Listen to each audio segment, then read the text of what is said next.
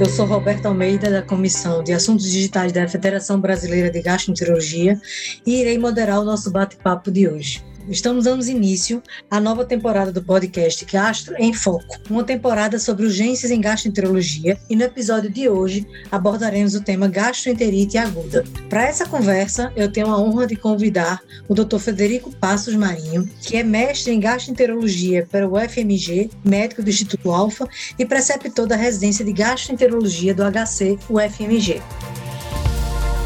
Olá, Roberta. É um prazer estar aqui com você e poder participar do podcast Gastro em Foco da FBG, falando sobre um tema tão importante e frequente no dia a dia do gastroenterologista. Quero agradecer muito à Comissão de Assuntos Digitais da FBG, na figura do Dr. Basílio, né, pela honra do convite e pela lembrança do meu nome. Sabemos que a gastroenterite é uma doença muito comum nos serviços de emergência e também nos consultórios de gastroenterologia, e exige do médico muita habilidade na avaliação do quadro clínico e na tomada de decisão. Então, Frederico, o que podemos transmitir aos nossos colegas sobre conceito e epidemiologia da gastroenterite? A gastroenterite ela é uma inflamação, né, como o próprio nome diz, que acomete o tubo digestivo, principalmente o estômago e o intestino. A causa ela é infecciosa em mais de 90% dos casos, sendo principalmente os vírus, também as bactérias, os protozoários, os principais agentes etiológicos. A diarreia é o sintoma mais frequente, sendo considerada aguda quando apresenta menos de 14 dias de duração. Pode estar associado à dor abdominal, à náusea, a vômitos e desidratação. Segundo a Organização Mundial de Saúde, a OMS, né, e a Unicef, a cada ano se registram no mundo 2 bilhões, olha o número, 2 bilhões de casos de doença diarreica. E 1,9 milhões de crianças com menos de 5 anos morrem por causa de diarreia. Isso significa 18% de todas as mortes de crianças com menos de 5 anos no mundo. Usando o dado brasileiro, né, de acordo com o DataSUS, 5 em cada mil mortes são devidas à gastroenterite aguda, sendo que desses, 30% são crianças e 50% são indivíduos acima de 60 anos. Isso é praticamente o dobro do número do Covid, por exemplo.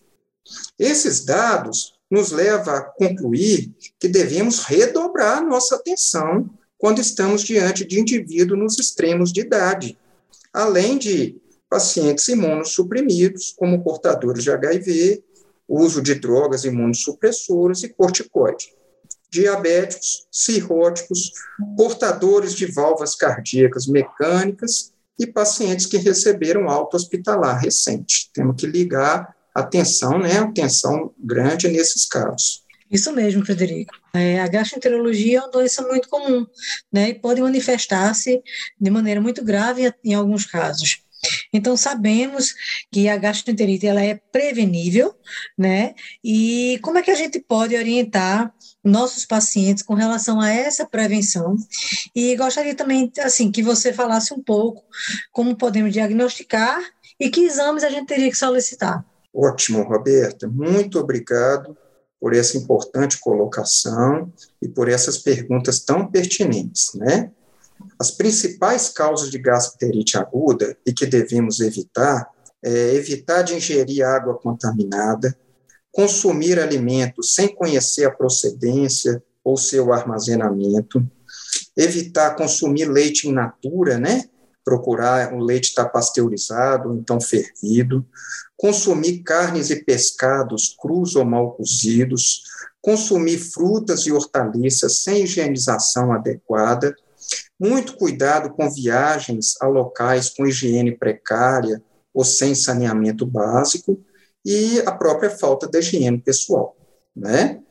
Dizendo isso, eu, eu gostaria de dizer que esses dados nos preocupam devido às precárias condições sociais do Brasil. Pensa bem, no Brasil, apenas 65% dos domicílios recebe água tratada diariamente E somente 45% dos brasileiros apresenta rede de esgoto. Dizendo assim, né, é um absurdo, né, um país rico e que tem tanta desigualdade social e de investimento, né? É, quanto ao diagnóstico da gastroenterite aguda, ela é uma condição nosológica de abordagem essencialmente clínica. Dizer isso é aproveitar esse espaço para reafirmar a importância de uma anamnese e de um exame físico criterioso e bem feito, pois somente eles já nos darão elementos para nortear nossa conduta. Nós devemos estar atentos às seguintes características do paciente. Primeiro, as condições epidemiológicas, né?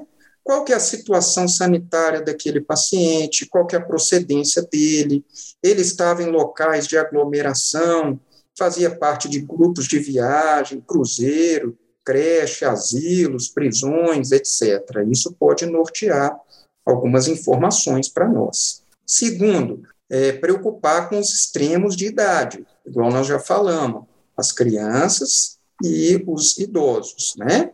Ou com a presença de comorbidades, diabetes, cirrose, doença renal crônica, etc. Terceiro, a associação do quadro com ingestão de alimentos, substâncias tóxicas, etilismo e tabagismo, por exemplo.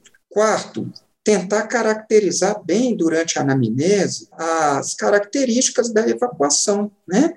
A duração, a frequência, a consistência, se tem a presença de tenismo, né? Se tem prurido anal, e com isso caracterizar também as fezes. Se as fezes são aquosa, se tem sangue nas fezes, pus, restos alimentares, e ficar muito atento com a ajuda também do exame físico, a repercussão sistêmica do quadro, né? Então, tem vômito, o, o paciente está muito desidratado, tem febre, tem icterícia, tem massa abdominal, o paciente está dispneico. É, então, são questões, assim, muito importantes que a gente tem que valorizar, que vai nos nortear nas condutas, né? Falando um pouquinho sobre é, exames complementares, né, que faz parte da sua pergunta, sabemos que eles são desnecessários na maioria dos casos. Quando necessitarmos avaliar melhor uma desidratação ou equilíbrio homeostático do paciente, nós podemos solicitar, por exemplo, o hematócrito, um ionograma, a dosagem de ureia, em alguns casos, até a gasometria, o lactato, né, se o paciente estiver muito comprometido. Né. Quando a nossa intenção é identificar se aquela diarreia ela tem característica invasiva, nós podemos solicitar é, piócitos fecais e ou sangue oculto nas fezes, podemos solicitar lactoferrina fecal e o leucograma. Eles podem nos nortear a presença aí de uma, uma diarreia mais invasiva. Agora, na minoria dos casos, nós precisaremos sim preocupar em definir o agente causal da gastroenterite. Isso se faz especialmente importante nos indivíduos refratários ao tratamento inicial, nos pacientes imunocomprometidos, nos casos de surtos, né, em aglomerações, que aí é importante a gente definir o agente, né, e para essa finalidade, a gente pode contar com suave fecal, coprocultura, parasitológico de fezes em alguns casos, né?